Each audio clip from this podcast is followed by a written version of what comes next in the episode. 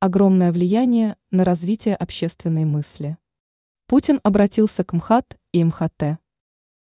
Президент России Владимир Путин обратился к коллективам Московского художественного театра имени А.П. Чехова и Московского художественного академического театра имени М. Горького.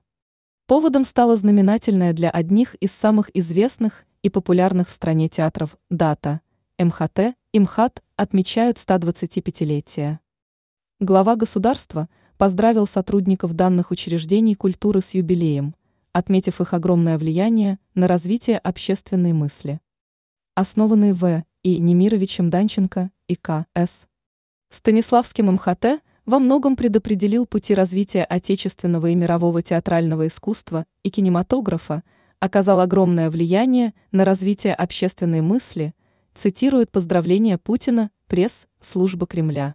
По словам российского лидера, великая история Московского художественного театра насыщена яркими, незабываемыми событиями.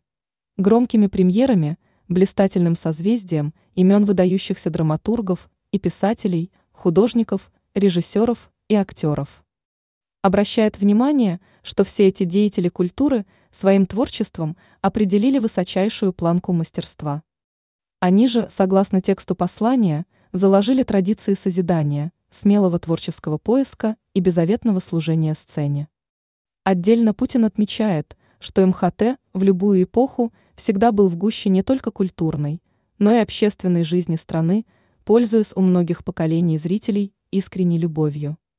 Российский лидер пожелал мхатовцам успехов и всего самого доброго.